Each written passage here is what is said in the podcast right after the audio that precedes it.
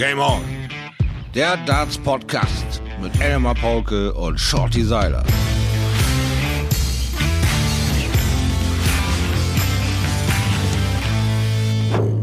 Ladies and Gentlemen, in gut drei Stunden geht es rein in Spieltag Nummer 12 der Premier League Darts. Das heißt, es ist Sonntag, der 30. August, 16.45 Uhr. Wir sind bereit für Folge 21. Und wer sich jetzt vielleicht fragt und denkt, Mann, warum nehmen die denn Sonntagnachmittag diesen Podcast auf und nicht am Montag, nachdem dann diese erste Rutsche gespielt worden ist in der Premier League? Dem sei gesagt, äh, persönliche Gründe. es geht schön. morgen früh in den Urlaub. Und äh, ich freue mich, dass der Schleifstein da ist. Shorty, ich grüße dich. Hallo Elmar. Und ich freue mich für dich, Geht's- dass du nach deiner ganzen Verlegerei tatsächlich nochmal dieses Wort Urlaub in 2020 benutzt. Das ist ja grandios. Hast du gute Darf ich jetzt vielleicht, darf ich vielleicht äh, konkretisieren und sagen Kurzurlaub? Ah, okay, okay. Er rudert Ja, schon ja. wieder zurück. Er ja, rudert schon. Den Kindern versprochen, dass wir zumindest ein paar Tage mal an den Strand düsen und das werden Ja. wir machen. Cool. Und dann rechtzeitig zurück, damit es ja auch irgendwann wieder weitergeht mit der Premier League Übertragung. Hast du ein bisschen Premier League schauen können? Ja, ich Äh, hab nicht was, alles was, geschaut. was macht dein Job? Was macht dein Job? Wie, wie geht's dir? Das ist eigentlich das Brutale an der ganzen Nummer. Ich habe am Montag äh, mir einen Arbeitsunfall äh, geleistet. Im Dachstuhl bin ich umgefallen quasi. Ich habe in so ein Loch getreten und äh, landete dann auf meinem rechten Knie. Dann habe ich den Tag noch durchgezogen. Nächsten Morgen bin ich dann zum Arzt, Arbeitsunfall und ja, Freitagnachmittag kommt dann per Kurier meine Kündigung. Also bin ich schon wieder durch mit Nein. Arbeiten. Ja, ja, ich äh, bin der reine Selbstsaboteur. Ich habe mir es quasi tatsächlich geleistet, einen Arbeitsunfall hinzulegen und dann war ich da, wurde ich dann ganz schnell wieder aussortiert und war am Freitag dann schon durch mit der Übung. Wir haben noch ein, zwei Mal telefoniert in der Zwischenzeit und äh, geplant, was dann läuft und dann gab es dann doch ein wortloses Einschreiben am Freitagnachmittag und damit war dann wieder meine Experimente mit Arbeit 8 bis 16 Uhr beendet. Also das ist so zum Thema Arbeit. Jetzt bleibt mir die Spucke weg. das ist ja unglaublich. Mir auch. Also ich bin da auch am Freitag wieder mal so äh, gedanklich wirklich äh, nicht mit klargekommen, weil äh, ja, es war kein Böswilligkeit oder Absicht oder sonst irgendwas, war einfach ein dummer äh, Tritt äh, neben dieses Brett und ja, das hat dann wieder mein Leben wieder mal auf links gedreht. Also kann ich wieder nicht planen, äh, muss jetzt wieder losgehen mit den Bewerbungen, äh, muss jetzt wieder losgehen mit den ganzen akkuraten Sachen wieder finden im Internet, was da alles läuft, die ganzen äh, Jobbörsen wieder durchforsten, machen und tun. Ich dachte, ich wäre mit dieses Jahr wenigstens mal damit durch, aber nein, 2020 hat doch immer wieder eine Überraschung für Shorty in petto. Also ob ich sie nun Ach, Shorty. Ja, Ich, ich, äh, hatte, ich hatte auch ja echt, mitgefiebert, ich hatte ja mitgelebt, Ich das, auch. was du da äh, erzählt Und ich hatte auch hattest. Bock, wie gesagt, das macht auch Spaß. Ja, das Team ist auch immer noch großartig, gar nicht die Sache. Aber Ja. es ist halt ein gewisses Pensum, das abgefordert wird und mit sieben Tagen auf der Seite liegen, weil das Knie achtmal so dick ist und äh, wurde jetzt äh, MRT-mäßig auch nachgefummelt. So ein bisschen äh, werden sie da wohl wahrscheinlich noch im Nachhinein machen, aber das habe ich erst am nächste Woche Donnerstag Termin mit der Ärztin und dann werden wir sehen, was die Diagnose da so jetzt bei rauskommt. Ne? Weil ihr könnt ihr ja mittlerweile mit dem MRT also wirklich in jede kleinste Ecke gucken und dann können sie dir ganz genau sagen, was Phase ist, weil das geht mir doch auf die Nerven, wie das passieren kann, dass man da einmal so äh, mehr oder minder in so ein Loch tritt und dann äh, sagt dein Knie auf einmal auf Wiedersehen zu dir. Und das war äh, echt brutal, weil war halt viel Leiter rauf runter und das ging einfach nicht mehr. Ne? Wenn das Ding so geschwollen ist, dass du äh, das nicht hinkriegst, also äh, war auch kein Bürozeit oder sonst was irgendwie, das wäre noch machbar gewesen. Ne? Bein auf Stuhl und dann machst du da deinen Bürojob, wäre kein Problem gewesen, aber dieses Kombination äh, Techniker und Bürodinger, das war einfach nicht machbar und er hatte dann keine Lust, denke ich mal, zu warten und hat sich dann Freitag wohl dann dagegen entschieden und dann ja, war ich mal wieder Geschichte. Das tut mir leid. Ja auch, ja, muss ich ehrlich sagen. Hätte ich Bock drauf gehabt. Das tut mir leid. Ja. Wie finden wir jetzt einen guten Übergang äh, zur Premier League Darts? Ja, dass das die Sonne anscheinend natürlich. Ne? Also ich verletze mich und dann kommt die Premier League auf mich zu. Ich habe wenigstens ein bisschen die Zeit zum Verbummeln, abends alle Wellen, aber äh, ich habe mir natürlich nicht jeden Tag gegeben, weil ich auch in einer Beziehung hänge. Äh, in einer Beziehung bin, die dann auch mal abends sagt, Alter, jetzt ist aber mal Schluss hier. Also äh, von daher, das war schon schön, dass man wieder ein bisschen Live-Sport hatte wenigstens. So, jetzt, ich bin gerade still, weil äh, der Sohnemann hier durch das Wohnzimmer flitzt, in dem ich sitze und fragt, geht der Podcast schon los? Oh, Sie kriegen immer so ein schön. Warning. Ich rufe jetzt Shorty an, es geht jetzt los. Quiet, please. Advantage Und, äh, seiner. Du, lass uns über die Premier League ja, äh, reden, die, wie ich finde, sehr interessant ist. Das waren überraschende Tage, die ja. wir hier bislang in Milton Keynes erlebt haben, in der Marshall Arena. Und äh, ich bleibe dabei, die Übertragung auch ohne Publikum, so bitter das ist, das ist sowieso klar. Wir hätten alle lieber Zuschauer in der Halle aber das funktioniert. Mich ja. langweilt's nicht, mich stört es nicht so sehr, dass ich irgendwie äh, die Lust an dem tollen Sport verliere. Und das ist echt cool, dass das so umgesetzt wird, wie es umgesetzt wird, mit viel Liebe zum Detail und äh, mit, mit einer tollen Qualität. Ich vermute mal, dir geht's genauso. Also was ich eben brillant fand, ist, äh, dass diese Punkte, die wir beide im Podcast angesprochen haben, ja fast erfüllt werden. Die Jungs gehen endlich aus sich raus. Sie zeigen die Gefühle, die sie brauchen für ihren Rhythmus, für ihr Spiel. Ist das so, so wichtig. Und es ist keiner da. Du machst das quasi alles so partout pantomime-mäßig, ja. Und damit musst du auch erstmal, aber damit schnell machst du ganz schnell äh, deinen Frieden und, und ziehst es einfach durch, weil du diese Enthusiasmuswelle bei den High Finishes, die da in einer Tour fliegen, bei der Qualität, die du eben schon angesprochen hast, die da abgefordert wird, auch mal eben deinen Druck kurz rauslässt, wie du es gewohnt bist. Und das war, glaube ich, ein ganz, ganz großer Schritt für die Jungs, das zu erkennen und zu sagen, drauf geschissen. Ich sehe doch genauso aus, ob da nun Leute sitzen oder nicht. Im Fernsehen sehe ich genauso aus. Also lasse ich sie einfach raus, die Emotionen. Und äh, der Vorteil ist halt, sie haben nicht dieses Player Championship Gefühl, alle auf einem Flur und du musst leise sein, wenn du toll spielst, ne? sondern es ist Bühne, es ist alles angerichtet, man hat einen Atmosphäre-Button, man hört ein bisschen was, also lässt man die Emotionen raus und das hat dem Spiel wirklich, wirklich gut, gut getan. Ich fand das sehr, sehr spannend, dass Aspinall nach seinem äh, ersten Match, das er gespielt hat, gesagt hat, ich habe mir Partien von mir vor Publikum angesehen, um mir nochmal klar zu machen, wie ich mich vor Publikum verhalte, um das umzusetzen dann auch im Match. Espinel, vielleicht lass uns doch mit dem einfach mal anfangen. Ja. Äh, Espinel ist äh, ein großer Kämpfer, der das auch jetzt in dieser Phase zeigt, der noch nicht sein A-Game auspacken konnte, der äh, Aufs und Ups erlebt, aber der, wie auch gestern gegen Michael Smith, kämpft wie ein Löwe, der 33 Würfe auf Doppel braucht, um acht Lecks zu checken und das Ding am Ende zu gewinnen. Und das, nachdem er am Abend vorher gegen den Van Gerven irgendwie eine bittere Niederlage hingenommen hat. Der hat so viel Scheiße gefressen, auch in diesem Match gegen Smith, aber hat es am Ende trotzdem gemacht. Oder war er besser als Smith? Von der Birne her war er besser. Ja. Und das imponiert mir äh, wahnsinnig. Fand ich deshalb ein so cooles Match, weil sie beide auch offenlegen, wie es ihnen geht. Du siehst dem Bully Boy sowieso an, was in ihm vorgeht und dem Aspinall ebenfalls. Du bist also richtig als Fan und Beobachter bist du Teil dieses Matches. Ja. Und das ist echt geil. Also das war absolut großartig, genauso wie du es beschreibst, äh, zu sehen, wie der sich da immer noch weiterentwickelt, in welcher rasanten Geschwindigkeit er das drauf hat, diese Fehler zu vermeiden. Ja, also Smith hat keinen Lerneffekt. Ja, er macht denselben Fehler zwei Tage später, als sie wieder gegeneinander zocken und verliert es fast in demselben synchronen Moment. Das ist ist nur Déjà-vu, ja, und, und ja. Espinel schafft es, das zu drehen und zu, zu leben und zu sagen, hey, da habe ich einen Fehler gemacht, der darf mir nicht normal passieren, weil auch die Jungs sind natürlich ganz klar in ihrer in ihrer Vorstellung darüber, ich habe hier noch fünf Prozent zu wenig, da noch zehn Prozent äh, bin ich im Überlegen, das muss ich nutzen, wenn ich das zu dem Zeitpunkt nicht mache, rollt die Maschine an, da kannst du dir äh, Gift draufnehmen, also sieh zu, dass du dich in genau diesen Punkten verbesserst. Und das ist äh, Espinel leibt und lebt, ähm, die, diese Gier, die zeigt er mir am, am größten von all den Jungs, die Gier, äh, da wirklich was zu beweisen, da wirklich was zu rocken, weil er auch sieht, dass diese Miracles happen können, gerade in diesem Jahr, wo ein Dimitri van den Berg völlig verändert aus, äh, aus dieser Pandemie kommt und das Ding hier in einem Style gewinnt in Matchplay, wo man sich ja die Hülse immer noch blutig kratzt, wo er das hergenommen hat. Und Espinel sagt sich, was der kann, das kann ich auch. Und er wird bestätigt. Er hat tolle Siege gerissen. Er hat also äh, da die größten Männer, die größten Gegner bei sich und ist ein absoluter äh, Kandidat für die ersten vier. Ich meine, wie cool ist das? Wir haben zwei Debütanten in der Premier League in diesem Jahr ja. mit Glenn Durant und Nathan Aspinall und das sind die Eins und die Zwei nach elf Spieltagen. Ja, es ist so umkämpft in der Premier League, wie es das noch nie war. Wir ja. haben eine Differenz an Punkten zwischen Platz zwei und Platz sieben von gerade mal zwei Pünktchen.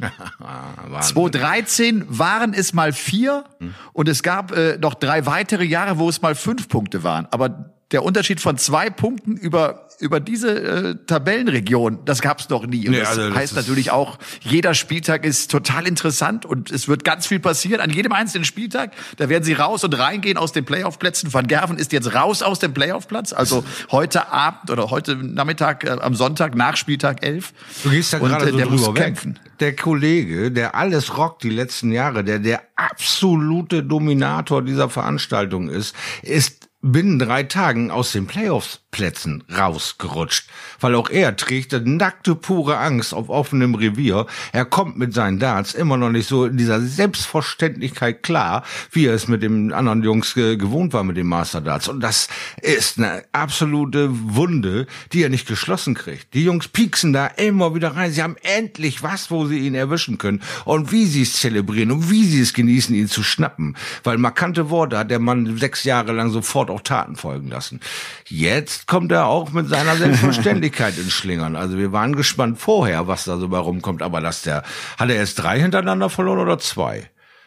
Er hat äh, zwei und dann am übernächsten Tag noch eins verloren. Er hat aber jetzt, und das gab es noch nie ja. bei MVG in der Premier League, fünf Niederlagen Ja, kassiert. genau, fünf. Der ist seit 2013 ist er dabei ja. und hat jetzt zum ersten Mal fünf Niederlagen und wie gesagt ist raus äh, aus äh, aus den Playoff-Plätzen, hat nur ein einziges Spiel gespielt, nämlich das gegen Cross mit einem 100 plus Average. Ja. Ansonsten ist er auch da konstant drunter geblieben und was du sagst, äh, er er hat markante Sprüche, er hat es mit Durant ja versucht und hat schön eins übergebraten bekommen. Das fand ich äh, echt so witzig, ja, dass er vorher sagt, dieser Durant ist so langweilig, der zieht mir alle Energie aus beim Körper und er verliert das Ding gegen Durant und er hat zumindest äh, den Humor und auch die, so diese Selbstkritik zu sagen, okay, er ist langweilig und gut. das fand ich super. Ja, also was ich so schräg fand, war, dass er gar nicht mehr klarkam, was dem Durant auf einmal für eine Power äh, ihm entgegenbringt. Ja, er dachte so ein bisschen Trash Talk, ich bin eh der Beste hier, Durant muss ihn noch finden, das klären wir schon. Aber Durant ist äh, äh in der Lage, äh, mit jedem zu kokettieren. Nehmen wir wieder Edgar TV, ja, äh, mein, mein größten Konkurrent, der hat ihn ja auch immer wieder auf der Pfanne. Aber Durant äh, ist auch einer, der sich klar darüber ist, dass er quasi als Spielball für die Jungs in Social Media ist. Aber an Bord macht ihm keiner was vor. Ja. An Bord hat er für mich die größte Ruhe mit der mit der Selbstverständlichkeit. Ich bin dreimal Weltmeister, ihr Pussys, ja. Ihr seid hier zweimal, ja, der, die anderen können mir mal das Wasser reichen. Ob ihr nun PDC oder BDO, Banane. Weltmeistertitel ist Weltmeistertitel. Also hat der eine völlige Selbstverständlichkeit, äh, sag ich mal, äh, James Wade in, in, in seinen besten Zeiten. Völlig unaufgeregt, völlig unauffällig, aber er tut dir weh. Er schnappt sich Leck um Leck um Leck um Leck und äh, lässt niemals los. Ne? Also grandios. Äh, kannst du mich noch mal eben aufklären? Und zwar mit dem Thema, was war das für ein kurzes Bashing von Price und und und äh, Durant. Äh, Gab es da keinen Handshake nach dem äh, Spiel, dieses Ellbogenklatschen oder was? Das habe ich mir noch mal angeguckt. Das war das Einzige, was ich so gesehen habe, weil die Überschrift hieß, ich dachte, Durant wäre ein Freund. Und da ich gedacht, was, was habe ich denn ja. da wieder verpennt? Er hat sich ja auch äh, für diesen Tweet entschuldigt dann später, ne, Gervin hm. Price. Also ah, okay. die Geschichte ist damit irgendwie auch vom Tisch und äh, Durant hat jetzt auch gesagt, man hat sich die Hand gereicht, ist alles wieder in Ordnung. Hm. Äh, vielleicht mal zwei, drei äh, Sätze dazu. Äh, zum einen ist mir auch überhaupt nichts aufgefallen. Durant war wohl einfach genervt, weil weil Price ganz schön laut war, so wie ah. er es halt ist. Das hat ihn wohl auch genervt, weil er vielleicht auch nicht ganz so gut gespielt hat anfangs. Und dann hat er selbst auch Gas gegeben und darüber hat sich Price wohl aufgeregt. Das ist natürlich äußerst dünnhäutig für einen, der so Gas gibt emotional, äh, dann äh, sich darüber aufzuregen. Und äh, dann kam dieser Tweet und äh, ich weiß, dass, dass seit geraumer Zeit Price selber wohl die ganzen Social Media Kanäle gar nicht mehr bedient, ja. sondern das vor allem seine Frau macht. Ah. Ich kann mir auf der anderen Seite nicht vorstellen, dass seine Frau sich hinsetzt und den Tweet raushaut, ohne mit Görbin gesprochen zu haben, nach dem Motto, das war früher mal ein Freund von mir, er ist wohl kein Freund von mir. Das kann sie nicht, das kann ich mir nicht nee, vorstellen. Das gibt's nur im Fußball aber keine Auflösung. Das ist nur das äh, so aus dem. das gibt das, das das, das ist so das äh, aus dem Hintergrund, äh, ohne äh, so, so, so ein gefährliches Halbwissen, aber das ist das, was man irgendwie hört. Und äh, aber nochmal, das Ding ist durch und ich glaube, Price weiß selber, dass er da so ein bisschen übers Ziel geschossen ist. Ja. Und das ist jetzt übrigens auch zum wiederholten Male passiert bei Price, ne? Dass er auch gerade über Social Media äh, mhm. was raushaut, direkt nach dem Spiel und sich dann später am Tag danach entschuldigt dafür.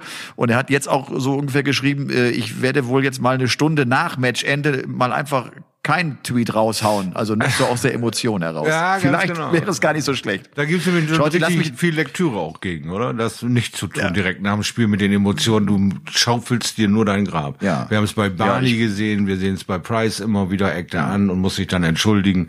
Also versuchen gar nicht erst an Handy rankommen zu lassen, die erste Stunde. Und dann, wenn er seinen Sandsack aufgefressen hat und die, die Power raus ist, die Adrenalin, dann ist er auch wieder normal denkt. Ja, Du lass uns vielleicht noch einen Satz äh, zu Van Gerven oder äh, so ein Thema noch. Du hast schon angesprochen, äh, das mit den Darts scheint mir auch ein Problem zu sein. Das ja. ist natürlich jetzt echt unglaublich spannend. Wann kommt auch der Punkt, wo es ihm reicht? Also er kämpft ja gerade. Ne? Ja. Man merkt es wirklich, das finde ich immer wieder klasse bei Van Gerven, wie der auch in Phasen, in denen es nicht so läuft, wie er das eigentlich gewohnt ist. Und wir wissen alle, wie schwer das ist, wenn du dermaßen unter der Form spielst, die du eigentlich von dir kennst und sie auch erwartest. Er beißt und versucht, auch wenn das für nicht allzu viele Siege gereicht hat. Ich finde seine Einstellung trotzdem klasse. Die Darts scheinen etwas flacher im Board zu stecken, wenn du mich fragst. Die sind nicht mehr, die stecken nicht mehr so hoch im Board. Und das ist natürlich dann schon ein gravierender Punkt. Aber ich finde doch wahrscheinlich auch ein Punkt, den man beheben kann. Oder, oder liege ich Also es gibt ja nun eine Million Möglichkeiten, so ein Dart zu bauen, auch mit den verschiedenen Gewichten. Ja, also diesen ähm, ehemaligen Darts, den er verwendet hat, jetzt zu analysieren und auseinanderzunehmen, wo genau sitzen da die Schwerpunkte. Was genau ist diesen Flugkörper nachzumachen? Ein paar andere Rillen, ein bisschen andere Farbe, schon machst einen anderen Namen ran, hast du keine Patentprobleme. Äh, äh, eine Riesenfirma wie Winmore muss für mich in der Lage sein, diesen Darts von Michael van Gerven, den er immer gespielt hat, weil er ihn bekanntlich weit, weit, weit nach seinem Engagement immer noch gespielt hat, äh, äh, ja eins zu eins nachzubauen. Und dass das Winmore nicht hinbekommt, äh, ähm, ist äh, für mich ein bisschen fragwürdig oder ob es eben tatsächlich wieder zwischen den Ohren bei Michael liegt, dass er es eben nicht der Dart ist, der ihn dahin gebracht hat, wo er hinkommen wollte, zur Nummer eins der Welt, zum Dominator der Dartswelt.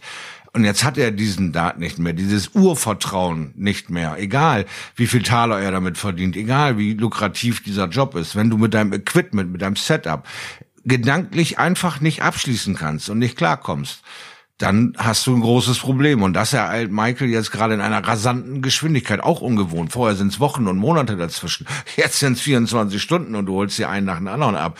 Das sind Gefühle, die musst du auch erstmal verpacken. Natürlich hat der Kerl immer wieder gesagt, ja, don't blame it an, äh, an, mein, an mein Gegner, ich bin selber schuld, ich habe die Fehler gemacht. Ich, klar, aber auch irgendwann bist du da. So, so wie, wie sagen die Engländer immer, so sick of it du bist, du bist satt zu erklären, dass du so eine Scheiße baust. Du willst das endlich beheben. Ja. Und äh, Winmore äh, hat in meinen Augen da so ein bisschen mehr Sisyphus-Arbeit dran zu tun an, an Michael Start, so wie es bei Target und Phil Taylor gelaufen ist mit dieser Papierschnipselei, was wir erzählt haben, dass er sich eigene Flights zurechtschneidet, um dieses, äh, diesen Winkel nochmal zu verändern etc. Und ob diese Akribie bei Michael überhaupt da ist, ob diese Connection da ist, weil wir reden davon, äh, ich denke mal, ähm, Winmore hat seine Homebase in äh, Großbritannien, äh, Michael sitzt in Holland, bis die Dinger immer wochenweise hin und her geschickt werden, alle Wellen, um zum Ausprobieren. Da sagt er, ja, die ganzen fünf Sets sind scheiße, schickt mir neue. So, das dauert aber dann natürlich wieder drei Wochen, bis er die neuen in den Finger hat. Ne? Und dann kannst du nicht so ganz schnell reagieren, wie wir es natürlich bei Red Dragon sehen. Ja, Das äh, Enfant terrible unseres Sports, der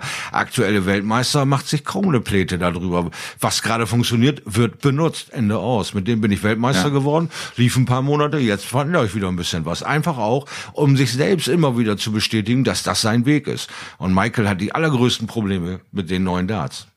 Vom ja, Kopf wir her. quatschen gleich natürlich auch noch über die Mamba Darts ja. äh, von Peter Wright, mit denen er jetzt hier in der Premier League wieder aufläuft. Der verrückte Hund. Ja.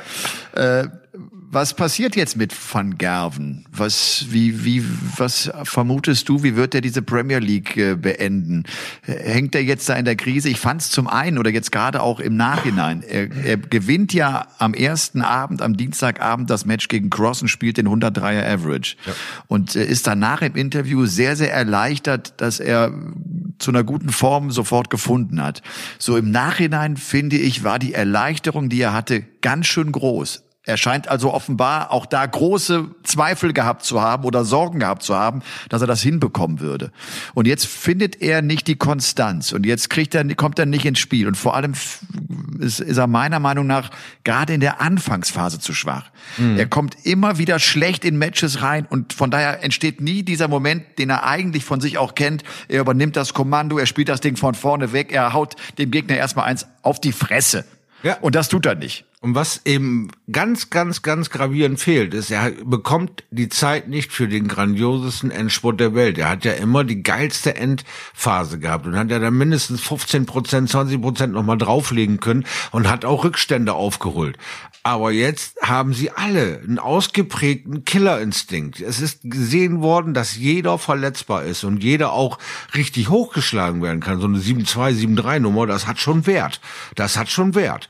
Und äh, das gegen den, äh, den Michael van Gerven hinzubekommen, das, das sagt all den anderen, hallo, äh, jetzt könnt ihr euch mal rächen, jetzt könnt ihr mal richtig Gas geben, weil er bekommt die Zeit nicht, seinen Endspurt überhaupt in Gang zu bekommen. Dann sind die anderen schon schneller und schnappen sich auch mit Monster Finish Fischen, 164, 67, was wir nicht alles gesehen haben, äh, die Spiele, bevor er dem, den Stempel aufdrücken kann. Er verliert es in der Anfangsphase, was für ihn völlig ungewohnt ist. Er verliert es in der Anfangsphase, er kriegt nicht sofort das Rebreak hin, er muss 003, 04, er muss mit Dingen also sich auseinandersetzen und hat immer noch nicht dieses Urvertrauen zu seinen Winmau-Darts. Also da kommen viele, viele Faktoren zusammen, wo wir ganz klar sehen, dieser absolute mental ja, Artist, dieses Monster, was er uns die letzten fünf, sechs Jahre gezeigt hat, dieses mich bockt nichts an, hat den Sockel verloren.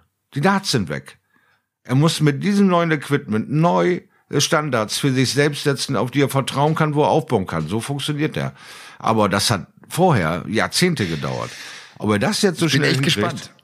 Ich bin, bin echt auch gespannt. gespannt. Ich meine, er hat damit ja auch große Turniere gewonnen. Genau. Es ist ja nicht so, dass er mit denen nichts mehr gewonnen hat mit den neuen Darts. Er hat ja die UK Open jetzt beispielsweise gewonnen. Aber trotzdem klar, er hat nicht mehr diese Dominanz, ja. äh, die wir von, äh, von ihm erlebt haben und die wir bei ihm gesehen haben. Und ich bin auch äh, gespannt und bin vor allem auch jetzt auch mal gespannt, wie lange er das durchhält in den Interviews, zuzugeben, dass er in einer Formkrise ist. Das ist ja eigentlich ein Zeichen von einem sehr großen Selbstvertrauen. Ja. Äh, ich glaube, irgendwann kommt der Punkt, du hast keinen Bock mehr zuzugeben, dass du schlecht spielst, weil es dich selber so annervt, dass du schlecht spielst. Ganz du musst, glaube ich, irgendwann einen anderen Weg finden, um dann wieder zu deiner zu deinem Spiel zu finden. Ne? Das wird jetzt sehr, sehr spannend sein, was ja. wie Van Gerven reagiert und damit umgeht. Weil echt, äh, die Geschwindigkeit eine andere ist. Er verliert heute in drei Monaten Position und Position, die er vorher in zwei Jahren nicht verliert, weil du dich immer genug Zeit hast, dich wieder neu zu bestätigen oder an einem anderen Turnier, wo du vielleicht letztes Jahr früh rausgeflogen bist, in Halbfinale zu kämpfen, dann äh, tut dir so eine frühe Ausscheiden in der Premier League und das nicht weiter weh. Aber äh, Michael van Gerben verliert jetzt in Monaten äh, äh, ja ein halbes Turnierjahr oder ein Dreiviertel Turnierjahr. Ja, er kriegt jetzt äh, in, in fünf Tagen, äh, in sechs Tagen äh, fünf Niederlagen hin. Also das sind für ihn völlig neue Gefühle. Ja? Das alles zu verpacken. Und dann ist er natürlich auch sehr erfolgsorientiert. Und wenn das Einkommen nicht mehr so da ist, dann fängst du auch darüber an nachzudenken. Ne? Also egal, ob du nur schon ein paar Millionchen hast oder nicht. Wenn, wenn dein Nachschub versiegt, weil du selber nicht mehr produzieren kannst, das ist wieder ein neues Gefühl im Kopf. Ne? Das alles neu zu sortieren, ist auch eine Heldenarbeit für den Mitarbeiter, den er ja immer im Dunkeln hält, den es ja nicht gibt diesen mentalen Menschen, der ihn soweit äh, aufbauen kann. Also ja. mal sehen, ja. ob der vielleicht dann auch sagt, okay, ich habe mir doch mal Hilfe gesucht, weil ich kam nicht mehr selber klar, habe ich ja gesagt. Bin gespannt. Ich habe es jetzt, ich habe es jetzt auch bei der Zone häufiger im Kommentar gesagt äh, und ich bin mir ganz sicher oder meiner Meinung nach ist das ein ganz entscheidender Punkt, sind einfach die wenigen Matches. Ja. Van Gerven kann bei der geringen Anzahl an Turnieren und geringen Anzahl an Matches einfach so eine Dominanz äh, gar nicht entfachen lassen. Das geht nicht, wenn du vier Wochen wieder kein Turnier gespielt hast. Dann musst du hoffen. Und er kommt sogar ja noch gut rein gegen Cross. Aber ja. der hat nicht das Gefühl, dass er, dass er diesen, diesen Lauf schiebt, dass er sie einfach alle wegboxt. Es ist auch für ihn irgendwas Ungewohntes und es sind auch für ihn immer Fragezeichen dabei. Der hatte früher nicht ein Fragezeichen, wenn er auf die Bühne kam. Er hat jetzt ganz viele Fragezeichen. Ganz genau. Und das ist schlecht für und, einen Dartspieler, für einen Mentalsportler. Und er kann auch aus dem Sieg von Cross keine Energie ziehen, weil Cross durchgereicht wurde. Er hat gesehen, dass Cross sich quasi völlig aufgelöst hat in der Nummer, dass ein Mann wie Daryl Gurney mit zwei Pünktchen dahin marschiert und das dann am Ende übersteht. Wer zur Hölle hätte darauf einen Pfifferling gewettet, wenn ein Rob Cross ein normales Jahr hinter sich hätte? Aber wir hatten schon mal thematisiert, Verlust, Gewinn in der Familie, nicht ganz klar mit seinem eigenen Spiel.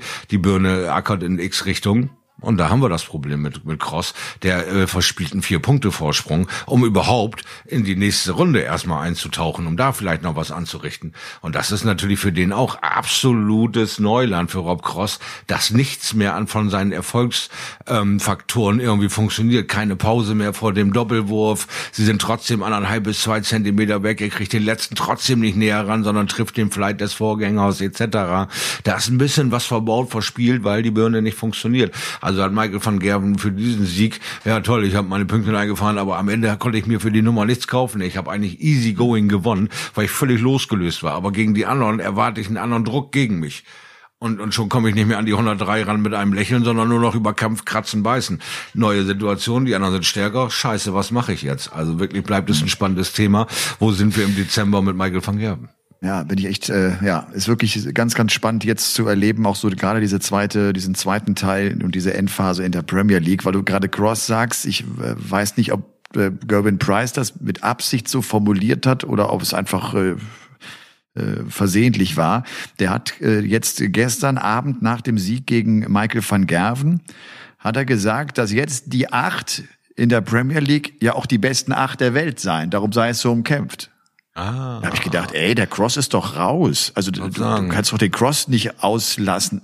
Vielleicht war es aber auch einfach nur, um zu beschreiben, dass es wirklich so eng ist und dass es so eng wie nie ist. Aber das nur mal am Rande. Fand ich irgendwie ganz gut. Und Cross, äh, ja, hat, der hat die Formkrise, der ist jetzt auch Papa geworden. Mir scheint auch, genau, er findet den Schlüssel nicht. Er hat auch wahrscheinlich zu viele andere Dinge, um, um das hinzubekommen. Ja. Da ist äh, gerade ganz schön viel los in seinem Leben. Und das ist immer so, jeder, der Kinder hat, der weiß, wenn Nachwuchs kommt, da gehen die Wochen erstmal anders weiter. Du musst die, eine Familie muss sich auch erstmal finden, um wieder die Abläufe hinzubekommen. Aber ja. Äh, es ist wirklich so. Ja. Und, und, und er hat noch drei da, drei da, ne, die auch äh, sich daran gewöhnen müssen, ja, ja. dass jetzt erstmal die Hauptaugenmerk von Mama jetzt auf den Jüngsten äh, setzt. Ne? Da muss der ja. Vorletzte dann auch wieder gucken und alles muss sich erstmal eingerufen und dann fehlt dir noch die Säule Großvater. Großvater ist nicht mehr da. So, ja. und, und das auch noch in diesem Jahr passiert. So, und oh, das musst du auch noch mit einsortieren in die Mannschaft. Und dann sollst du noch nebenbei Weltklasse Dart spielen und äh, ja, Geld nach Hause bringen. Also und wirklich das ein brutales Kopfhörer. Hm? Und das Aus ist, glaube ich, deshalb umso bitterer. Also gar nicht ja. wegen der Kohle. Klar, der hätte auch gern mehr Kohle mitgenommen, weil das aber jetzt endlich die Chance war, mal an vielen Abenden nacheinander Matches zu spielen, wieder Matchpraxis zu sammeln und so in, in den genau. normalen Rhythmus zu kommen. Und diese ja. Chance hat er jetzt auch nicht mehr.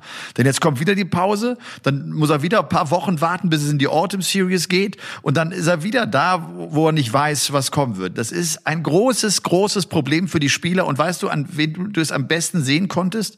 An den Challengern.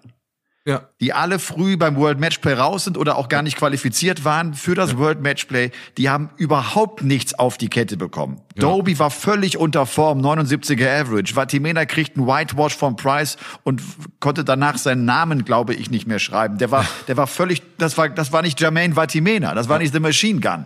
Und, und, äh, und Jeffrey Deswan ebenfalls. Also dass diese, ja, diese, dieser neue Turnierrhythmus, diese, diese seltenen Matches, die sie spielen, ist ein brutales Ding für die Profis, mit dem sie ganz schön schwer zu kämpfen haben. Lass uns trotzdem nochmal über Durant reden, weil ich finde, der überzeugt mich dermaßen und äh, es ist klasse. Ich bin zum einen überrascht, wenn ich das so lese, was bei mir auf Social Media auch los ist.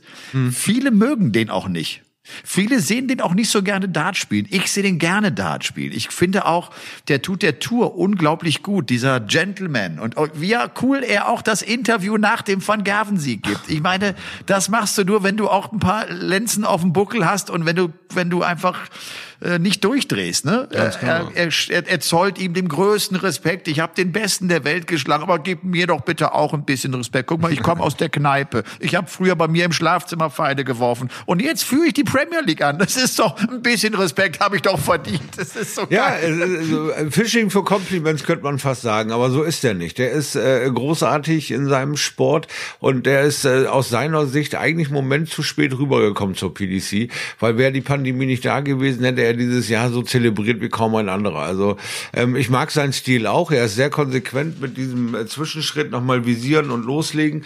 Hat einen tollen Rhythmus und ist auch gar nicht so langsam oder irgendwas in der Richtung. Hat eine tolle Aber Qualität. das sagt er immer, ne? Er Ja, sagt, ja. Er, sagt- weil, weil ja auch das Van Gerven angesprochen hatte, Genau. ne? Genau. Die, er, er möchte nicht äh, wahrgenommen werden als der, der langsam ist und langweilig ist, sondern die Leute sollen ihn im Kopf haben, weil er ein 103er und ein 104er und ein 106er Average nacheinander Genau. spielt. Genau, und genau. was mir auch echt gut gefällt, ist, wie er mit, mit dem Ballyhoo von MVG umgegangen ist. Er Mhm. hat ihn ja echt ein bisschen gefrotzelt vor dem Match. Und wie er dann auch mit Price umgeht. Also der, der, der weicht einem Konflikt auch nicht aus. Der steht seinen auch. Mann. Der Ja. geht ran und dann wird's geklärt. Dann, Und er ist dann vor allem auch echt gut an Bord. Ne? Also ich glaube, das sind Situationen, wo viele auch dann plötzlich das eigene Spiel so ein bisschen verlieren. Der wird in so einem Moment fast noch einen Ticken griffiger. Das ist echt cool.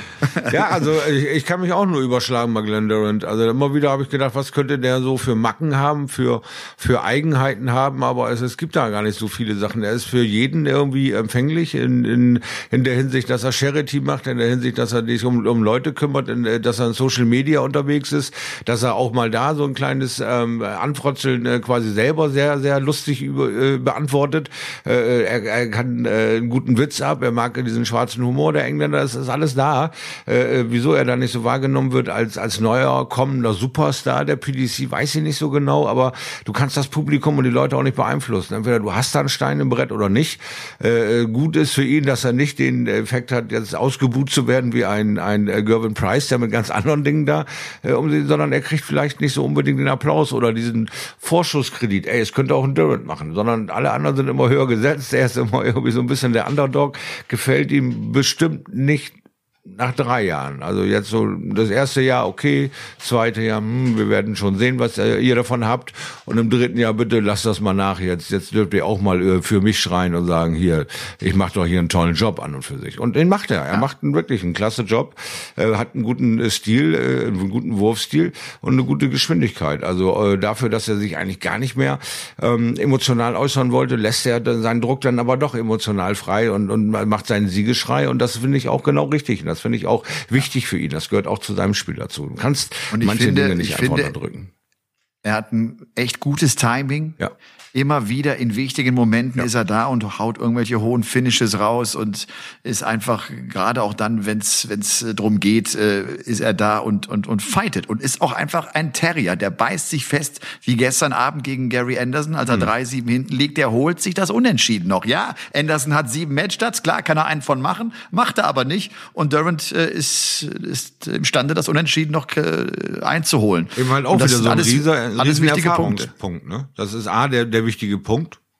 Und riesen Erfahrungswert, dass sowas passiert dir bei der BDO auch, dass du Spiele gewinnst, die du eigentlich gar nicht mehr gewinnen kannst. Du hängst schon lange tot über den Zaun, aber der andere checkt und checkt und checkt einfach nicht. Ja, und du kommst da noch ran, entspannst dich, spielst auf einmal ganz toll, greifst nochmal an und, und der andere checkt und checkt nicht. Aber das sind Erfahrungswerte, die du nur durch Erleben, durch Spielen dieses Sports für dich verarbeiten kannst, dass du auch mal wirklich die ganze Zeit vor so einem Erschießungskommando stehst und die ganze Zeit werfen sie mit Messer auf dich. Ja, also du überlebst die Nummer, du gewinnst das Ding am Ende und weißt nicht wieso. Aber das ist ein Erfahrungswert, den du, den du dazu gewinnst. Und sagst, hey, kenne ich schon, kann ich noch gewinnen die Nummer. Das macht dich auch ruhig und stabil und alles nicht so das Thema. Hast auch überhaupt kein Problem als Spieler, wenn du 7-0 in die Fresse kriegst und chancenlos bist. Sagst, ey, der war einfach großartig, fertig. Das, das verpackst du schnell. Aber wenn du ein 7 zu 6 bekommst, indem du selber 15 Darts auf Doppel hast, dann rennst du eine Woche mit dem Kopf gegen die Wand. Weil du all deinen verpassten Chancen hinterherholst. Kriegst den richtigen Arsch voll, hast du nichts zu diskutieren. Da war der andere besser und du gehst. Und kannst dann nur dran wachsen an, an diesen Dingen und versuchen, was zu verändern. Aber hast du tausend Chancen, vergibst die, dann bist du zwei, drei Wochen mit dem Kopf unterwegs. Das ist, äh, Ist der Tabellenführer nach elf Spieltagen, Glenn Durant, auch der Top-Favorit auf den Premier League-Titel? Also er macht für mich mit den stabilsten Eindruck. Toll kommt Anderson aus der Hüfte. Äh, also da ist noch nicht Noch nicht Messe- ganz so konstant, wie ich finde. Genau, aber auch er hat neue Darts. Auch er hat äh, die Darts jetzt, die heißt, glaube ich, äh, ich weiß nicht, Dot Darts habe ich die kennengelernt über Bulls halt mit diesem kleinen Griffmulde da hinten dran und ich finde, dass er von diesem langen, schlanken Körper jetzt so ein bisschen bauchiger mit der Griffmulde, vielleicht passt das ja jetzt endlich mal für ihn, dass er da, weil er hat ja schon ein, zwei Wechsel versucht.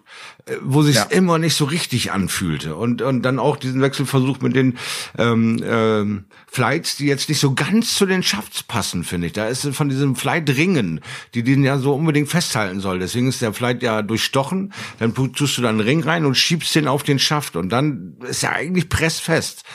Und, und Anderson schafft es doch in dem einen Spiel, sich da öfter zu bücken als ein Edat-Spieler und, und ständig seinen, seinen, seinen Flight äh, zu suchen. Dass, dass, dass den Mann das nicht verrückt gemacht hat im Kopf. Der, der, der kaum einen Bouncer hat. Der, der, der immer in Stil ein, zwei, drei nebeneinander also, wunderschön aufreihen kann, diese Darts. Dass den das nicht kirre gemacht hat, sondern mehr angespornt hat, fand ich auch wieder eine Charakterstärke, äh, damit umzugehen. Er lässt sich, denke ich, äh, wirklich drauf ein das ist jetzt mein neues Setup, damit gehe ich jetzt durch die Decke und hat tolle Momente und manchmal eben noch so ein bisschen stottert der Motor. Aber bei Van Gerven vermisse ich äh, diese tollen Momente. Die sind jetzt zurzeit irgendwie nicht da, außer dieses in Anführungsstrichen, bitte nicht zu ernst nehmen, dieses wertlose äh, 8 zu 3 da oder 7 zu 3 gegen, gegen äh, Cross, der mehr oder minder eh sich mir vorkam die ganze Zeit über wie das Lamm zur Schlachtbank, der sich nicht wehren konnte, der nichts produzieren konnte, der nur gehofft hatte, vielleicht über die Ziele Ziellinie zu rutschen und noch ein bisschen später, in zwei, drei Tagen noch was hinzukriegen. Aber er wurde erkannt, erwischt und sofort aussortiert. Also brutales Business. Ja. Trotzdem äh, geht's mir so, wenn ich auch äh, am Abend vor einer Übertragung mich hinsetze und überlege, wer wird's denn machen, hm. habe ich bei Gary Anderson äh, Schwierigkeiten, so ein Gefühl entstehen zu lassen. Ich habe nicht das Gefühl, okay, der rockt das heute. Also obwohl er diese 109,24 spielt, übrigens hm. zweitbester Average der ganzen Saison, äh, ich habe, er dafür hat er zu viele Schwankungen. Auch das Spiel gestern gegen Glenn Durant, dass er so ein 7-3 aus den Händen gibt, zeigt, er ist noch nicht bei alter Stärke. Das Ding Richtig. gibt er nicht aus den Händen, wenn er, wenn er in Topform ist. Das darf ja. der nicht passieren. Also der drei Matchstarts auf der Doppel 20, dann noch, also das sieben Matchstarts sind zu viel. Erinnerst du dich an, an Michael Smith und ihn? Wo er auch sagt, ich führe hier so weit und am Ende gewinne ich das, da kann ich mich nicht drüber freuen. Da kann ich mir nur den Schweiß erwischen und sagen, ich bin durch. Aber das ist nicht meine, mein Anspruch an mich selbst. Und da äh, ist er nicht davon gekommen. Anderer ja. Gegner. Und er kommt nicht davon, weil da ist dann diese ja. Mentalsperre vielleicht doch da. Mensch, ich habe doch schon gegen Michael so ein Problem. Wieso kriege ich den Quatsch hier nicht zu Ende? Und wenn das einmal da drin ist, dann sind in der Qualität ruckzuck zwei, drei Lecks weg. Und, und schon steht er bei 7-6 und muss sich nochmal sputen. Kriegt dieses Ding nicht hin. Ja, und dann hat er den Ausgleich hinzunehmen, wie ein Schotter halt, ne? Hat er gemacht. Michael Smith, der Bully Boy. Das ist doch irgendwie ein Drama. Kaum zu erklären, der Bursche. Wie gut der spielt, wie gut der scored und äh, was für Niederlagen der jetzt auch wieder hinnehmen muss. Und er war an einigen Abenden echt frustriert. Hat, man, man hat das in den Pressekonferenzen äh, schön sehen können. Äh, und er sagt auch, ich kann es nicht mehr hören, dass ich in Topform bin, weil ich so viele 180er werfe. Äh, andere haben hier eine Doppelquote von 80 Prozent. Ich habe eine von 20 Prozent. Und das ist nicht gut. Das ist, das reicht nicht. Das ist nicht genug. Und äh, ja, und äh, ich bleib dabei, und das habe ich auch in den Übertragungen oft gesagt, seine Körpersprache, das geht nicht. Der ist übrigens, das ist, das ist eigentlich, das ist unfassbar. In dem Moment, als er so ein 110er Average spielt, da ist er, da, da ist er auch nicht wahnsinnig positiv. Ich habe den Eindruck, das ist das Niveau, was für ihn normal ist, was er offenbar auch am Practice Board so spielt. Ein 110er ja. Average. Ja. Und den nimmt er als selbstverständlich wahr. Das nimmt er, glaube ich, auch nicht als als, als Monsterlauf gerade, sondern das, das ist so sein Niveau. Okay, und 110 spielst du halt nicht immer. Das geht halt nicht. Und äh, er, boah, der, der, der, den zerschlägt's daran. Das kriegt er vom Kopf her irgendwie nicht hin. Ja, er hat ja schon immer wieder Probleme aufgezeigt darüber, dass die Meinung der anderen ihm doch sehr nahe gehen. Also quasi die Vorschusslorbeeren. Da, da macht er sich so lang und versucht das immer wieder zu bestätigen. Auch während einem Turnier. Ja, auf Michael muss man aufpassen. Da ist irgendwie noch was im Busch, da kommt noch was. Dann, dann über, zerreißt er sich, um, um diesem Bild gerecht zu werden, statt bei sich zu bleiben und zu sagen, mal sehen, ob ich morgen noch mal einen 109er hinkriege. Mal gucken, vielleicht kriege ich ja übermorgen noch mal einen 115er hin. Warten wir mal ab und sich selber mal Zeit zu geben, sondern er lässt sich beeinflussen in meinen Augen von den anderen, weil er sagt, Mensch, die anderen haben alle 80 Prozent, ich nur 20 Prozent. Er sucht seine, ähm, ja, wo bin ich kleiner als die? Wo, wo, wo muss ich was äh, verändern? Aber wenn ich so, ein, so eine natürliche Bewegung habe, wie, wie Michael Smith sie hat und diese 180er so in Serie produzieren kann, dann muss ich doch mein Training und mein Spiel forcieren und verändern und muss doch so schnell wie möglich versuchen, davon zu kommen. Dass ich sie alle tot scoren kann, das beweise ich seit Jahren. Aber ich habe null Entwicklung Entwicklung in meinem äh, Spiel raus aus diesem 501. Ja, diese Trainingsspiele 61, 221, was da nicht alles gibt, diese Möglichkeiten, sich noch mehr darauf zu konzentrieren, dass er diese 140er, 137er, 34er, um von 300 in den Finish-Bereich zu kommen, spielen kann, blind. Das wissen wir alle. Aber ähm, dass er die Beendigung dieses Lecks dass er da mehr Gewicht drauf liegt. Darauf warte ich, weil wenn er das hinbekommt und so eine 60-40 Balance hinkriegt oder 70-30 Balance, ist das einer, der über Jahrzehnte da oben sich festbeißt und irgendwann auch mal Läufe schiebt, wo der drei, vier Jahre unschlagbar ist. Aber ich finde, die Entwicklung bei ihm dauert quälend langsam, das zu erkennen, was sein Spiel eigentlich behindert. Ja, und ich finde, dass er ist jetzt noch jung, der ist 29, ja. er hat noch viel Zeit, das stimmt irgendwann kommt trotzdem der Punkt, wo du dann auch nicht mehr imstande bist, diese Dinger zu machen. Wir sagen das schon seit ein paar Jahren. Alle sagen, das ist ein zukünftiger Weltmeister. Ja. Er war ja auch schon WM-Final, er hat ja alle Finals gespielt, aber er hat diesen letzten Schritt einfach nicht setzen können. Und jetzt hat er ja sechs Wochen mit Ian White trainiert, auch wohl sehr viel Doppel trainiert, was ja der Grund war, weshalb er auch gesagt hat, ich komme jetzt nach Milton Keynes und ich lasse es auf die Doppel krachen und äh, es kommt nichts, es passiert nicht. Total. Äh, auch so ein bisschen die Frage, äh, okay, sechs Wochen, das ist schon, klar, es ist schon ein Zeitraum, ja, äh, ja. aber kann man, kann man sich nach sechs Wochen tatsächlich so dermaßen verändern und verbessern oder muss vielleicht auch diese Phase in einem längeren Zeitraum gesehen werden? Vielleicht muss das mal ein halbes Jahr durchhalten, um dann zu sagen, okay, äh, wir sehen jetzt im Februar, die, die, die, die Arbeit trägt Früchte. Ich habe im letzten halben Jahr viel trainiert. Sechs Wochen, okay Finde ich jetzt nicht so wahnsinnig viel. Äh, ja, da hast du völlig recht. Auf der einen Seite hast du natürlich ein geiles Gefühl, weil du endlich dann deine Probleme in deinem Spiel rankommst. Du siehst ein paar Veränderungen in, in, in den Trainingssessions. Du siehst, dass du mehr Bestärkung da drin findest. Alles klar, läuft. Und dann kommst du natürlich, was sage ich den Medien? Also hau ich erstmal mal einen Spruch raus. Ich treffe jetzt hier die Doppel wie kein Zweiter. So, und dann scheitern sie wieder dran. Wie oft haben sie sich selber diese Hürden gebastelt, weil die Medien ja auch irgendwas hören wollen. Was hast du denn gemacht die letzten Wochen? Wie hast du dich vorbereitet? Was genau ist so? Und du kannst ja nicht immer immer wieder dieselben Scheiß runterleiern, ja, weil auch nach sechs Jahren, wenn du mir erzählst, ja, ich bin jetzt super gut auf der Triple, ja, Alter, du sollst hier doppelt trainieren, seit fünf Jahren reden wir auf dich ein und dann kommst du irgendwann mal und sagst, yo, ich habe jetzt mit Diamond White, der übrigens auch die Spiele nicht zu Ende bringt, was ich daran schon schräg finde, auf der mit Bühne. ihm, ja, ja, auf der äh, Bühne, mit ihm ja. aber diese Doppeldinger durchzugehen, ohne wirklich einen da vor mir zu haben, der die Finals mal gewonnen hat. Ja, das sind ja beide, können sich ja die Hand geben. Beide, die wissen sie, wie man ein Finale nicht gewinnt. Und Minus, Minus gibt nicht immer Plus. Also ich weiß nicht, äh, ob das so sinnvoll war. Aber äh, nach diesen sechs Wochen, dann mit den markanten Sprüchen, da muss man klar sagen, nein, das war ein Schuss in den Ofen. Ja, weil die Quote hat er ja selber angesprochen. Das ist dann äh, nicht die Verbesserung, die wir äh, dann erwarten, wenn du, wenn du so einen Spruch raushaust. Ne? Also da gibt's dann auch wieder keine Schonfrist für ihn ist jetzt auch die Zahl äh, äh rausgekommen, ich glaube von von Christopher Kempf, dem dem BDC-Statistiker, ja. ähm, der Bully Boy in den letzten zwei Jahren, also inzwischen auch wirklich ein langer Zeitraum, mhm. mit einer Doppelquote von 35 Prozent. Und damit ist er schon klar schlechter als die anderen. Ja.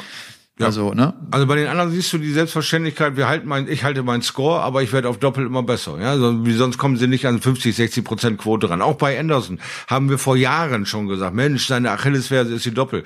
Heute machst du dir eine Platte, wie, der trifft dreimal, wenn er drei Darts in der Hand hat, nicht Tops, das ist nur noch, ne, das kommt jetzt seltener raus. Er trifft ja mittlerweile Doppel, äh, was wunderbar absolut in sein Spiel reinläuft, ne? Also was das Spiel auch total gestärkt hat, weil er eben die Selbstverständlichkeit hat zu scoren, kann ich immer.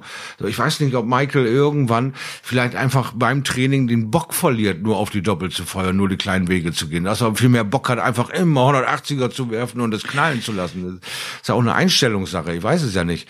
Aber es ist diszipliniert aber was, aber was, was zu trainieren, ist eine Katastrophe, weil manchmal tut es es einfach nur weh, egal was du probierst. Du triffst es um Verrecken nicht und würdest am liebsten einfach nur das machen. Aber du kannst nicht immer nur das machen, worauf du Bock hast. Aber ist das nicht vielleicht auch einfach ein mentales Problem bei dem gerade, dass er so ein bisschen Panik schiebt im Match? Ich meine, wenn du siehst, diese eine Situation, er hat 112 Punkte Rest und äh, wirft den äh, ersten in die 20, baut sich ja. so die Triple 20 zu und geht mal ganz kurz über Triple 18, Doppel 19. Ja, das schräg. ist ja dann vielleicht so ein Weg, bei dem er gar nicht mehr groß nachdenken kann und wo auch vielleicht dieser Gedanken gar nicht aufkommen. Äh, also weißt du, das, ja. der, der, der schiebt Panik. Ja, also, der hat Angst vor Doppelfeldern. Das Problem an der Sache ist, wie kann man ihn das wieder austreiben? Nur mit Erleben. Du kannst äh, theoretisieren und lesen und, und dir vorstellen und aber äh, veränderst du es nicht in deinem Spiel oder bewusst in deinem Trainingsablauf, was dir ein gutes Gefühl verpasst und du performst es und es geht gut. Nur dann kommst du davon weg. Performst du es und es geht zehnmal in die Hose, wirst du irgendwann eine Krise kriegen, wenn du nur die Zahl hörst. 112, 111, 116, weiß der Teufel. Bei mir war es damals die Doppel 10, wo ich gedacht habe, zwei Jahre lang, ums Verrecken treffe ich die nicht. Und irgendwann habe ich mich unterhalten dann äh, mit Leuten und so weiter. Wir haben gespielt, alle Wellen. Und während wir äh, gespielt haben, haben wir uns unterhalten und ich habe so nebenbei auf die Doppelzehn geworfen, halt so, um so ein äh, um Bierlachs in eine Kneipe äh, das Ding auszumachen und habe die Doppelzehn wieder angefangen zu treffen. Er hat sich irgendwann normalisiert, weil du die Schrecken aus der Birne hattest, dass das Ding dir richtig wehgetan hat. Aber bei Michael geht's ja mittlerweile ums ganze Board. Wo er keine Schwierigkeiten hat, sind die unmöglichen Dinge. Doppel drei, Doppel 19, Doppel 17. Aber seine ganz normalen Dinger, da haut er eben drei bis sechs Darts an vorbei und wird schwerstens bestraft dafür. Ja, kein gutes Gefühl für ihn aufzukommen. Ja, das Doppel muss dein Freund, es muss vielleicht sogar deine Geliebte sein. Ja, also das, das muss das, ne? das muss ein guter Kumpel sein, auf den du dich freust, dass du da bist und ganz dass du genau. endlich äh, treffen darfst. Ne? Ja, ja, ganz genau. Ist so, ich weiß, ist ganz leicht gesagt, aber äh, so von der Einstellung her muss es so sein mhm. an Bord. Du, Peter Wright, nach elf Spieltagen ist er jetzt äh, die vier in der Tabelle der Premier League. Er hat den ersten TV neuen Data geworfen und er war beeindruckt. Das war fast schon süß, wie er reagiert hat oder wie es ihn gefreut hat. Also gönnst du irgendeinem also, mehr so einen Neuner? Hast du einem mehr die WM-Titel gewünscht? Das ist doch, nein, also das ist doch unfassbar. er, ist ja, er ist ja unser Everybody's Darling. Er ist ja unser Kakadu, den jeder bei sich am liebsten auf dem Sofa oben hinsetzt. Einfach ein gutes, buntes Feeling. Ja, er ist ein absoluter Ausnahmeathlet. Und ich hatte ja in letzter Woche gesagt, Mensch, wir werden zwei Neuner erleben bei der Qualität. Und der Hund hat beide auf der Hand. Das ist das Kranke daran. Äh, zwei Tage vorher, glaube ich, schießt er den letzten dann vorbei. Da habe ich schon den ersten Salto auf dem Sofa gemacht. Ich sagte, der haut mir hier jede Statistik kaputt, der krumme Hund. Das gibt's doch überhaupt nicht. Und dann macht er ihn zwei Tage später, wo ich nicht zugucke. Da ich, oh, das darf aber wohl nicht wahr sein. Aber er hat ihn gemacht und du hast genauso wie du es beschrieben hast, das war einfach so ein, so man, man grinst von linke Ohr bis rechte Ohr mit ihm und sagt, hey, natürlich hast du es gemacht. Das ist doch klar. Ganz, ganz großartig. Und äh, ja, er ähm, hat endlich bisschen Zeit Dart zu spielen. Er kann endlich ein bisschen Dart spielen. Ja, er hat ja. nicht das Cross-Dilemma, sondern er kann endlich ein bisschen darstellen, wo wir von geredet haben. Diese Matchpraxis, dieser Riesenteil des erlebten Dartsports fehlt, fehlt allen. Fehlt natürlich auch Peter Wright. Aber der Junge hat ja schon fantastische Dinge da geliefert, hat zwei Neuner auf der Hand, einen macht er.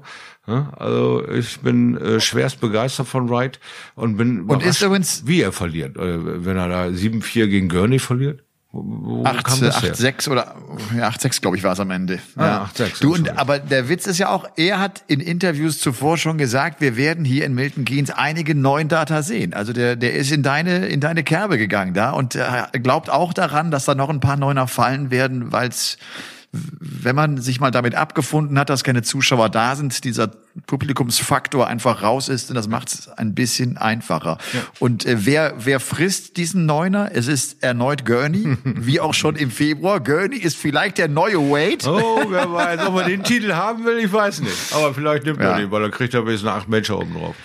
Ja, und auch das übrigens eine coole Zahl, finde ich, zu 29 Prozent jetzt in der äh, PDC-Historie hat derjenige, der Neuner geworfen hat, das Match verloren. Ja, so wie ja, Peter Wright. Weil äh, dieser, ein, Drittel, diese, ein Drittel dieser Partien. Dieses fieseste, was ich je gehört habe, von dem Kerl, der Neuner wirft und sagt, na und, das ist doch nur ein Leck.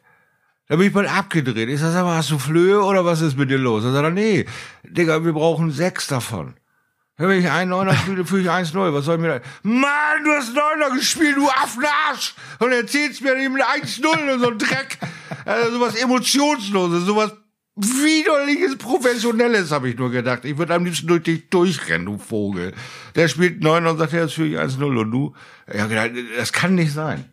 Aber ja. wenn man es hinbekommt, es so zu sehen, so pragmatisch, so leidenschaftlos das zu sehen, dann ist es vielleicht auch für dich möglich, mehrere Neuner in einer so einer Turnierwoche oder in zwei Turnierwochen durchzuziehen. Und ja. ich glaube, Peter Wright sieht es emotionslos, bis der letzte drin ist. Dann sieht man, dass er sich doch freut, wie ein kleiner Mäusespeck, der gerade sein Trüffelchen gefunden hat. Also ja. ähm, Emotionen hin oder her.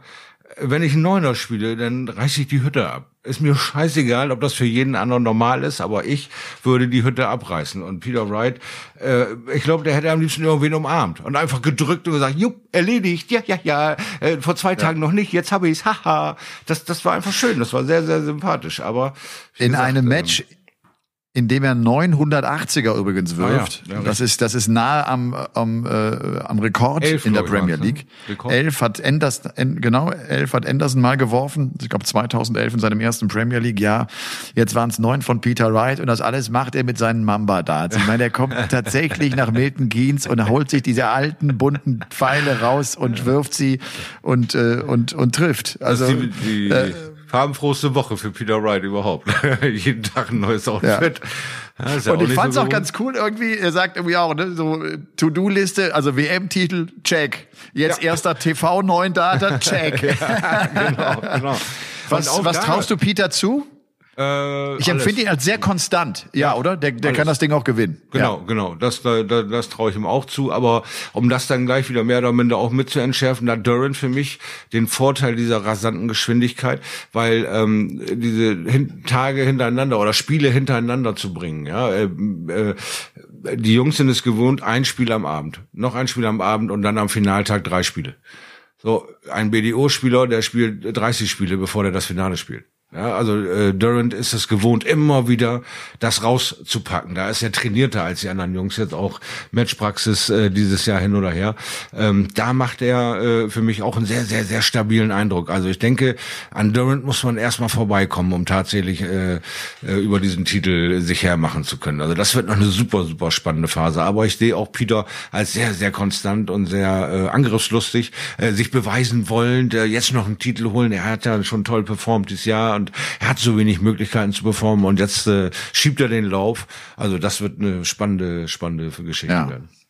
Es würde auf jeden Fall nicht überraschen, wenn wir am Ende einen neuen Premier League Champion haben. Ja. Geht ja auch so, oder? Ja, ja, absolut. Also Absolut. Aber vielleicht ist es auch von Gerven. Du, äh, lass uns ihn nicht abschreiben. Ich hoffe, das ist auch so nicht rübergekommen. Ne? also der, äh, das kann auch. Ich habe irgendwie bei dem ja immer das Gefühl, wenn ich Matches von Michael van Gerven sehe, jetzt gleich kommt. Ja. Jetzt, jetzt macht's Klick. Ne? Genau. Du, äh, man wartet auf den Moment, wie er ihn sonst irgendwie immer wieder schafft und, äh, ja. um, um und sich gesagt, da reinzuspielen halt, und das, das hinzubekommen. Da, ne? Jetzt ist irgendwie sein Endspurt nicht so ganz da. Und das sind eben Verunsicherungen, die man ihm ansieht. Ja, diese Dominanz, die Leichtigkeit ist nicht da, dieses Lächeln, dieses, ich gehe auf 170 dreimal in dem Match, ist egal, zweimal treffe ich äh, traue ich ihm heute nicht zu. Traue ihm heute einmal das Ding treffen zu. Und äh, dieses Selbstbestätigung rauszehren dauert mir ein bisschen äh, länger, als, als weil man das sonst von ihm gewohnt ist. Also das bleibt auch eine absolut spannende Phase. Klar, würde ich von Gerben niemals abschreiben in so einem äh, Wettrennen da um die, um die Plätze jetzt. Aber dass er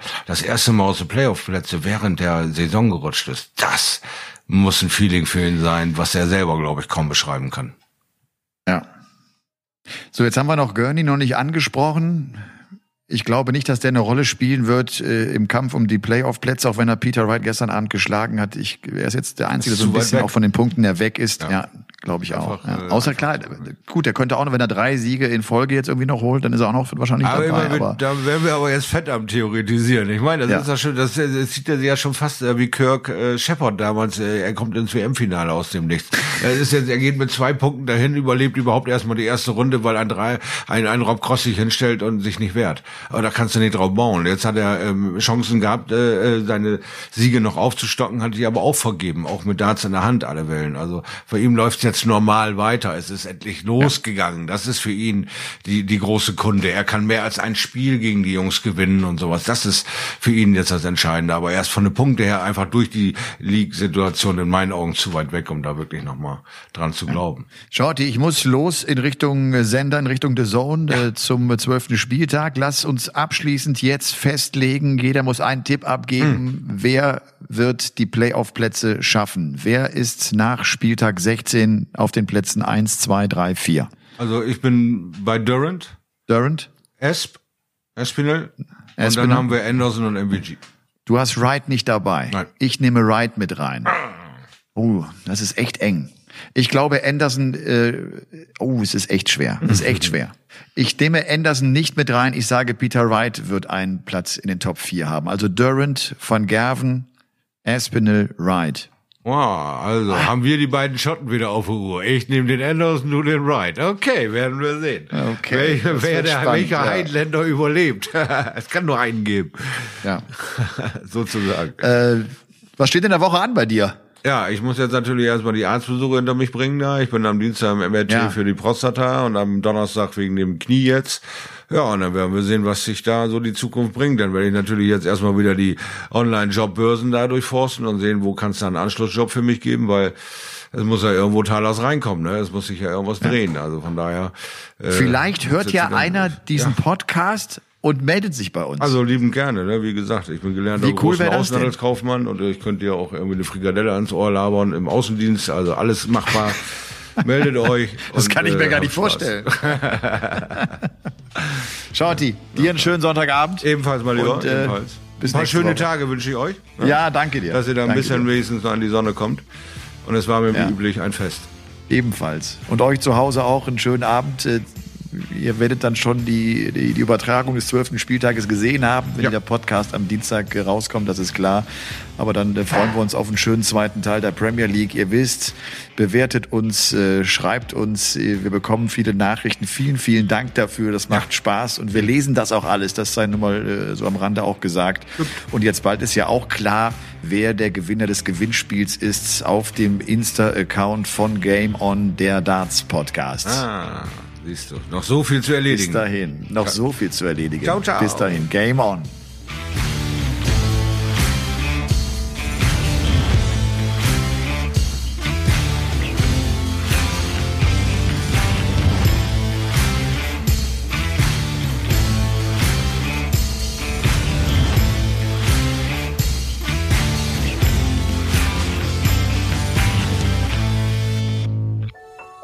War eine Produktion der Podcast-Bande.